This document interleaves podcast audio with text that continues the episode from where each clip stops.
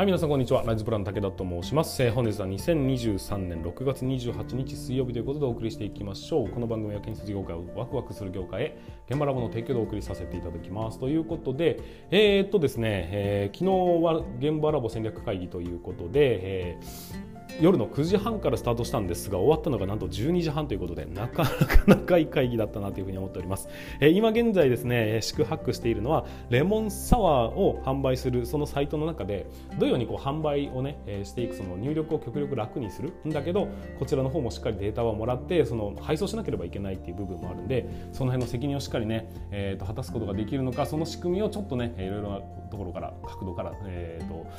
お話しさせていただいたというのが基本昨日のメインだったんですけどそれだけじゃなくてちょっと今、えー、他のねサブスク型の、えー、教育のビジネスみたいなものを立ち上げましょうというようなところだったり、えー、その辺を少しずつお話ししてた結果まあ大変なことになったよねというような感じでございます、えー、皆さんいかがお過ごしでしょうか？えー、と十勝はですね今現在ちょっとね晴れ晴れ目が間が見えないような状態になっているんですけどもでもうんと気温は非常に暖かくなんか雨なのに28度みたいな最悪な状態になっております。北海道は避暑地として、えー、特にね十勝はねカラッとした気候が非常に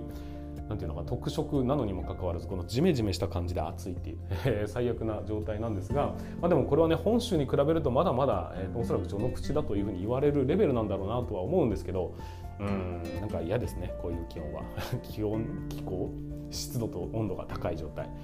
僕は南の島には住めないなっていうふうに思ったというところでございます。えーとまあ、時間時間じゃなかったもう間もなく6月が末を迎えてですね、えー、次7月1日からはレモンサワー、えー、ノンアルコール塩レモンサワーの、えー、予約販売が開始されます。えー、現現場お疲れっていうふうに、えー、Google で調べていただけると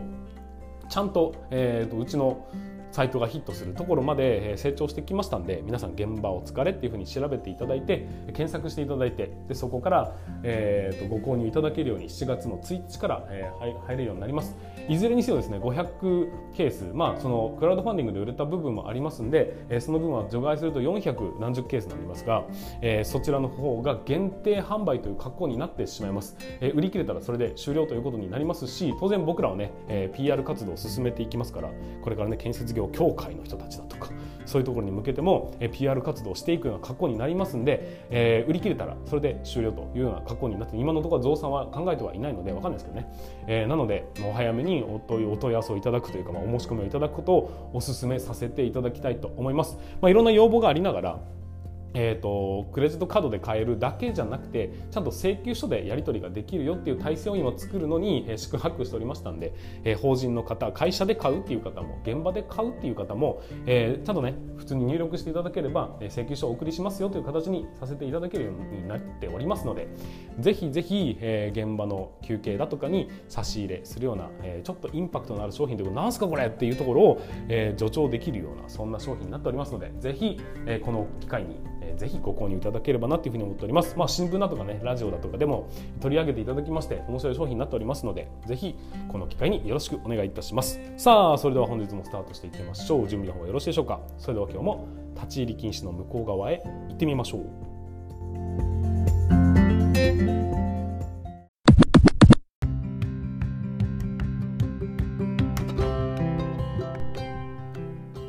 皆さんこんにちは。ライズプランの武田と申します、えー、建設業を持ち上げて楽しい仕事にするために YouTube チャンネル建設業を持ち上げる TV を運営したり、現場ラボというサイトでは若手の育成、働き方改革のサポートをしたりしております。ということで本日も本題の方に行きますが、今日のテーマは何かと言いますと、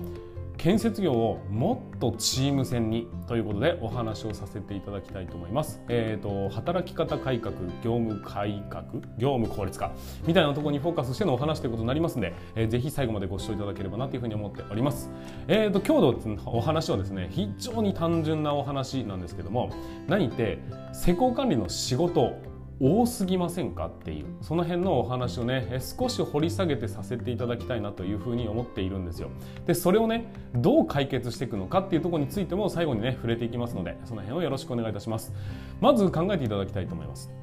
施工管理ってどんな仕事ですかっていうふうに皆さんが聞かれて後輩に説明する時なんて答えてます？僕はですねこういうふうに教えられました、え、4つの管理をしてますと、え、安全管理品質管理工程管理、え、原価管理、まあ、予算管理と思いますけどね。この4つの管理をするのが施工管理なんだぞ。というふうに教えられました。ちょっと待ってくれと。わかりますかね？4つの言葉でまとめられてますがじゃあこれ一個一個紐解いていくとどういうものがあるのかっていうと例えば安全管理。そうですね、えーと、現場の安全を守るということ、え、職人さんがね、仕事を働きやすい仕事場を作りそして安全に、え、みんながね仕事を終えて一日帰っていただくと。いうようなところを一連をね、え、しっかりと守りましょう。それを管理していきましょうという仕事があります。そして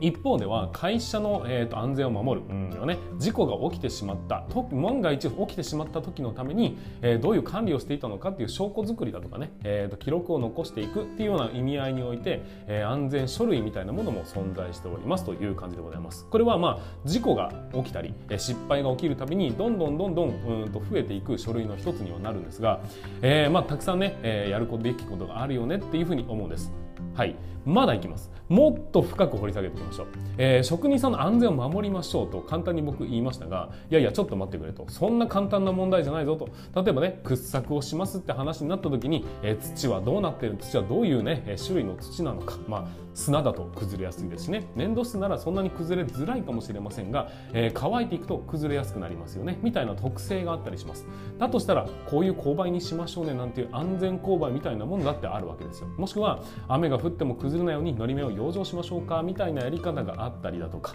えーそれをね、えー、なんていうかな現場の話ですが今度は職人さんにとって取っていくと、えー、一日にね始まった時にこの人は体調がよくよくないんじゃないかとかねあとはお酒飲んでるんじゃないかとかね そういうようなところもありますし体調が悪いんだったらちゃんと水を飲んだりね、えー、まあ、暑い時はね水を飲んだり塩分を補給しなきゃダメだよみたいなところまで気を使わなければいけない。でそして職人さんにもね、えーと、一日の動きをちゃんと記録にしてもらわなきゃいけないわけですから、えー、KY ミーティングみたいなものにいろいろ書き込んでもらったり新規入場者の教育をやってってもらったりだとかっていうようなところをしっかりとフォローしていってでも現場ではね高いところで作業する時にはこうこれを気をつけましょうあれを気をつけましょうっていうのを全て管理をすること。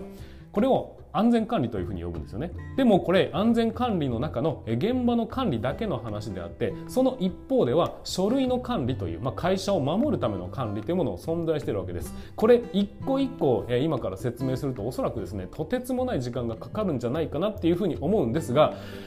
本当分かっていただきたいんです。これが安全管理の本当に一部の一部の話しかしてなくて。で安全管理だけとってもそんな話がありました。当然これは4つの管理なんですよと言われてるうちの1つでしかないんです。そのうちさらにね品質管理もっともっと深いものがあるでしょう。そして工程管理しっかりね人間を管理していかなければいけない。人間の動きをね現場に合わせてスムーズに円滑に進めるようにしなければいけないみたいなところもあるでしょうしそれに対して原価管理利益も出していかなければいけない、えーと、いろいろんなね偉い人たちと交渉していかなければいけないですしお金に対して赤字が出るとまずいよね自分たちの給料出ないよねっていうところまで全て気を使ってそれを今度は数字に落とし込んでいき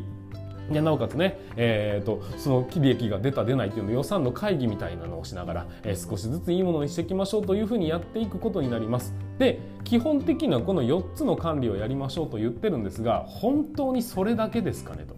いうようなところってありますよね。当然、えー、先輩だとか後輩だとかっていう関係性になれば、えーと、しっかりと人間関係を作らなければいけません。そして教育も担わなければいけないわけですよ。だってね後輩が育たないと皆さんいつまでたってもずっと下っ端っていうことになるわけですからもっとねいろんな仕事ができるようになるためにはやっぱり後輩に育ってもらわなきゃ困るよねという部分だってありますよねっていう。その教育という分野だけでも本当は職業一つ成り立つぐらい難しいものなんじゃないんでしょうかというようなところもあると思います。そこに加えてでコミュニケーションです、えー、接種さんとやり取りをしたり設計事務所とやり取りをしたりなので、監督だとか、えーとまあ、対外的な例えば町内会の人とかともやり取りしていかなければいけないよねっていうのもあります。さらに、えー、そこにですね、えーと、法律とか条例みたいなものも分かった上で申請業務をやったりだとかいろんなことをしなければいけません。当然ですが図面を書いたりもしなきゃいけないですし、えー、現場がしっかり管理されてることを管理じゃないね現場が進んでることそしてうまく図面通りに進んでることもしっかりとチェックックしていかなければいけないなんていうことを挙げたらきりがないぐらい施工管理ってもうねめちゃくちゃ仕事量があるんですよねっていうふうに思うんです。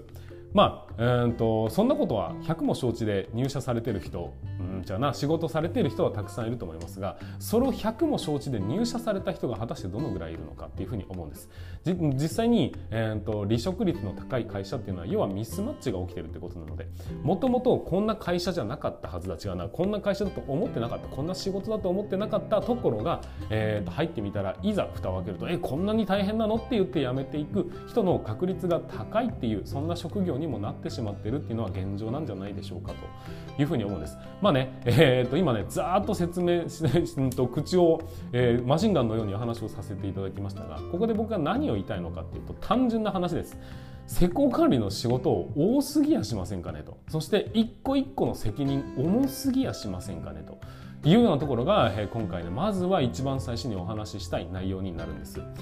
もうね、えーと、一般サラリーマンの域を十分に超えて、まあ、一つの、ね、会社と同じぐらいの規模のものを、えー、実際に運営するわけですからそれなりに大変なんですよっていうことを分かっていただきたいなというふうに思うんです。まあ、昔の人たちはね、うんまあ、努力と根性そしてそんなに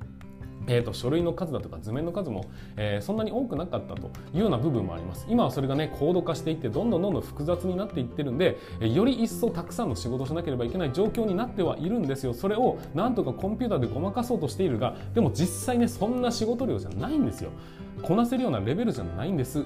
ていうことをまずは腹落ちさせる必要性があるんです。その上でじゃあこの状況というものまずはね施工管理の仕事って尋常じゃなく多いぞと。種類も多ければ一個一個の重さも全然違うぞと。いうようなところを考えた上でえ僕はですねどういうふうにしていけばいいのかっていうと一番最初にお話ししました。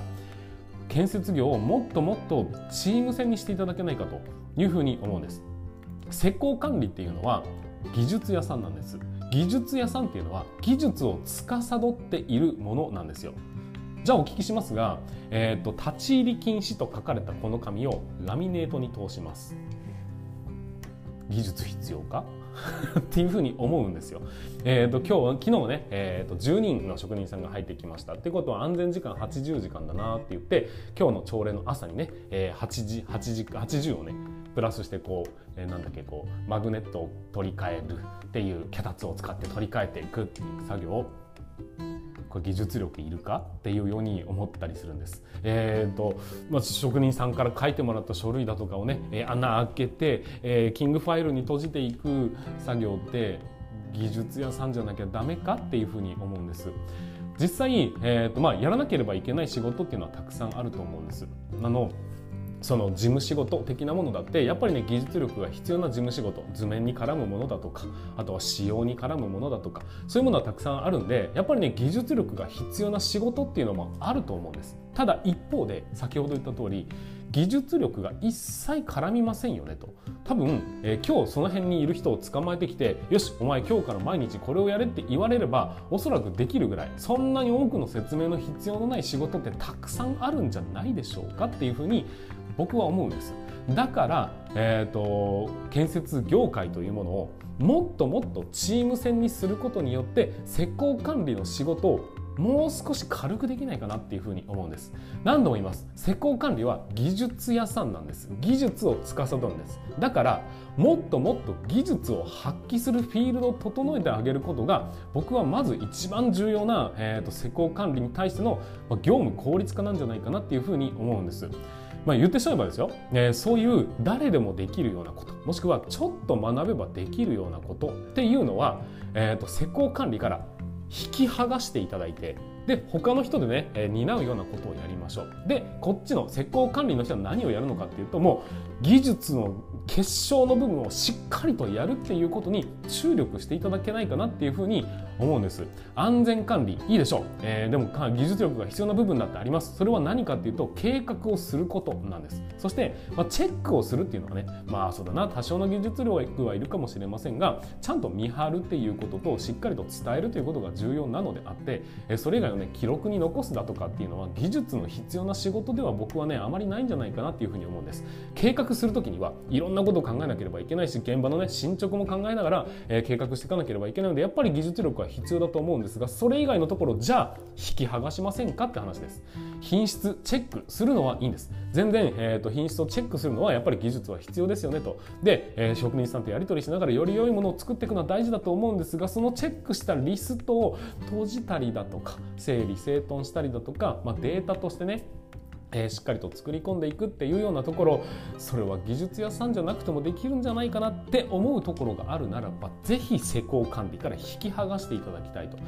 いうふうに思うんです、えー、まあ、同じです。工程管理もそうですし予算管理もそうなんです。他の人でできるならば他の人がやるべき仕事を施工管理という名に、えーとまあおんぶに抱っこになってしまって結局全部を担わなければいけなくなっている結果全てお前の責任でやるんだぞというふうなその重圧に耐えかねて、えーと、若者は辞めていく可能性もあるんじゃないかなっていうふうに思うんです。まあ、そもそもね仕事量が多すぎるっていう部分もあるんですが、えーとまあ、時間とともに、まあ、時代とともに少しずつ少しずつ肥大化してきたこの仕事量というもの、え、テクノロジーというもので本来はね、えーと、増えたのであれば自動化するなり、えー、計算をね丸投げ丸投げそのコンピューターに丸投げしてしまうなりそういうふうに自動計算を成り立たせることによって本来は肥大化していったそのものを少しずつ圧縮して今までの状態、仕事量としてねその今までの状態をキープし続けるっていうことが大事だったはずなんですこれはま効率化というふうに呼ぶわけですがところが建設業界なかなか、えー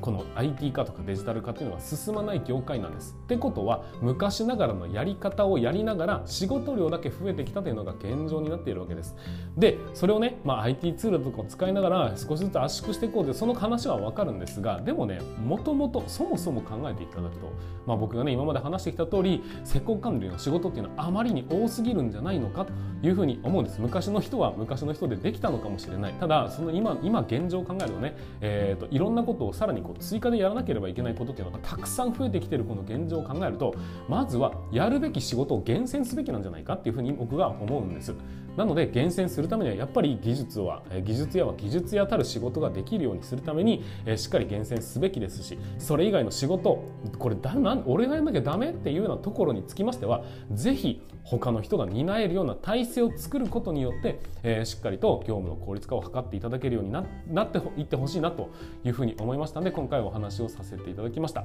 まあ、そのね、え誰か担えばいいじゃんここのセクションの人はどういうふうにすればいいのかそれをねここから考えていかなければいけないんですが、まあ、今は建設ディレクターというような名前のね中間的ポジションというものが少しずつ流行ってきております。まあ、ディレクターという名前じゃなくてもいいんですけど要は、えー、現会社の事務と,、えー、と現場との間のポジションですね、えー、ちょっと技術力はいるがちょっと知識はいるがそこまでじゃないっていう申請業務を担ってみたりだとかそういうようなことってたくさんできると思うので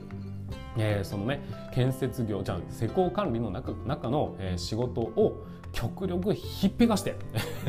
他に投げてで、えーと、施工管理はより施工管理として研ぎ澄まされた仕事ができる技術や集団になるためにそこにプライドを持って仕事ができるために、えー、どんどんどんどんそういうふうな効率化というかね仕事を投げる、えーと、分けるということをやってほしいと思ってます。で最後にお伝えするのは、えー、そのために必要なものは何かっていうとまずは IT 化なんですがその中でも必要なツールはクラウド化なんです。クラウドによってそのね、えーと、データを共有することによっていつでも他の人が見ることができるキャッチすることができるんですデータを。そうすると他の例えば会社にいる人うんと全然離れたところにいる人うんと主婦の方とか、まあ、怪我をしてしまった方みたいな人たちでも、えーと、その